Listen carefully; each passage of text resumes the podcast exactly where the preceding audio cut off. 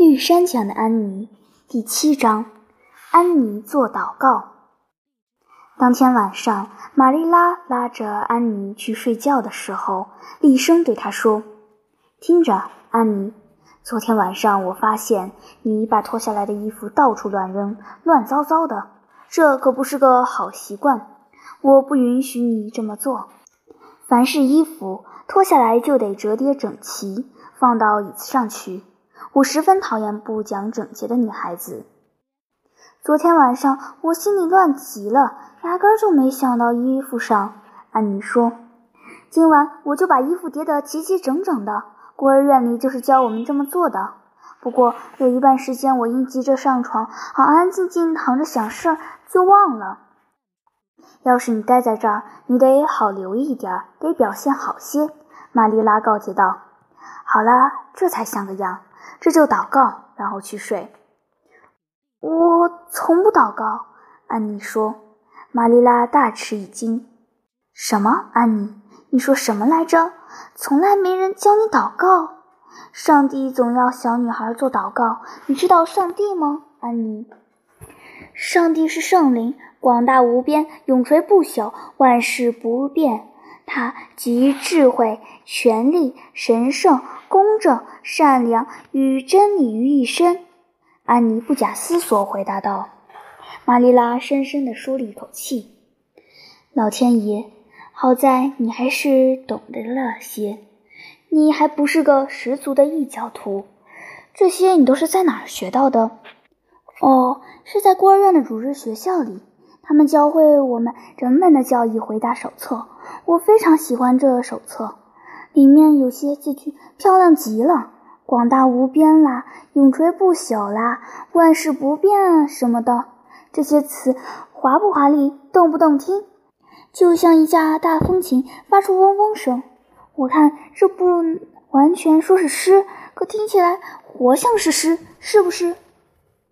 咱们不来谈诗什么的，安妮，咱们说的是祷告，你知道不知道？每天晚上不做祷告是件可怕的、邪恶的事。我担心你成了个坏女孩。要是有头红头发，那就容易成了坏女孩，而难为成为好女孩。安妮不满地说：“没长红头发的人就不知道这要遭多大的罪。”托马斯太太跟我说，上帝有意让我的头发变红的。从此我就不把上帝放在心上了。反正我一向累极了，顾不上晚上祷告的事。哪个要是得照看那么多的双胞胎，就别指望他祷告。你老实说，你真的认为他们做得到吗？玛丽拉断定得立马开始安妮的宗教教育了。显而易见，丝毫耽误不得。只要你待在我家里，非祷告不可，安妮。要是你希望我祷告，不用说就做祷告。安妮高高兴兴一口答应下来。只要你吩咐下来，我一一照办。不过你得跟我说说怎么个祷告。我上床后一定会想出美好的话来祷告。我相信这是件非常有趣的事。现在我就开始想了。你得跪下去。”玛丽拉不自在地说。安妮跪在玛丽拉的膝旁，庄重地抬头望着。干嘛要跪着祷告呢？要是我真的想祷告，我就告诉你我都做了些什么。我就一个人跑到一片老大老大的田野里去，要么就深深深深的树林里去。抬头起来，望着天，高高的，高高的抬起头，望着美丽的蓝天。只见那天空无边无际，一片蔚蓝。这时候，我觉得自己在祷告了。好了，开始吧。我得说些什么？玛丽拉越发不自在起来。她原想教安妮适合小孩的经典经文，躺着入眠。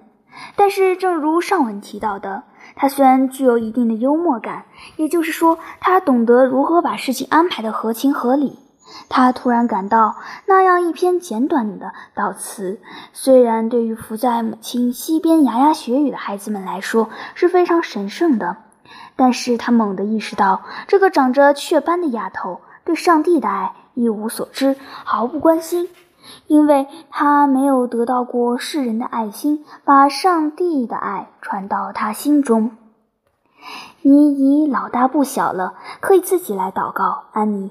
最后他说：“你多想想，上帝为你赐福，谦卑地求他赐你心想事成。”那好，我尽心尽力就是了。按你说罢，把脸埋入玛丽拉的膝上。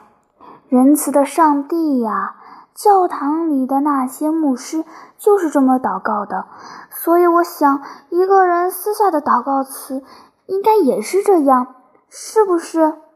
他抬起头，过了一会儿，突然说了这么一句话：“仁慈的上帝呀，我为那快乐的白雪之路、闪光的湖、邦尼和白雪皇后而感谢你。”我真心实意而感激不尽。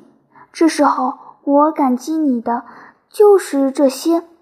这儿只提两件最重要的：一是让我待在绿山墙，另一件是让我长大后变得漂漂亮亮的。安妮雪莉敬上。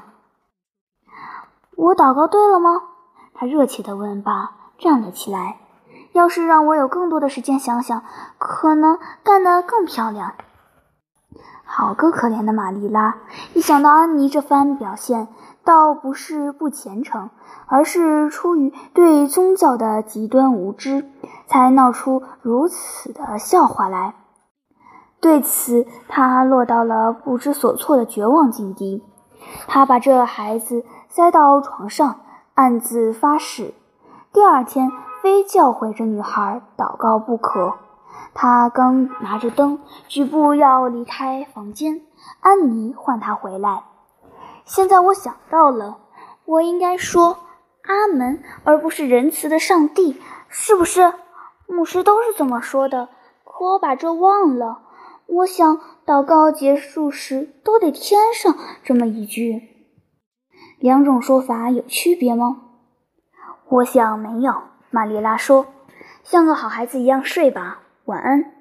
今晚我可以问无心无愧地说声晚安了。”安妮说罢，高高兴兴地一头埋进了枕头中。玛丽拉进了厨房，把蜡烛牢牢地放在饭桌上，两眼盯着马修看。马修·卡斯伯特，那孩子该有人给调教调教了。他离异教徒没几步了。你信不信？除了今晚。他这辈子就从没祷告过一次。明天我带他去向牧师借本《天地初开》，一定得这么做。我一旦为他做好合适的衣服，就得送他去主日学学校。看得出来，今后我有忙不过来的事了。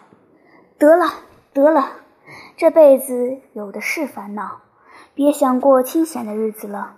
至今我过得顺顺通通的。苦日子可来了，不过我会尽力应付过去的。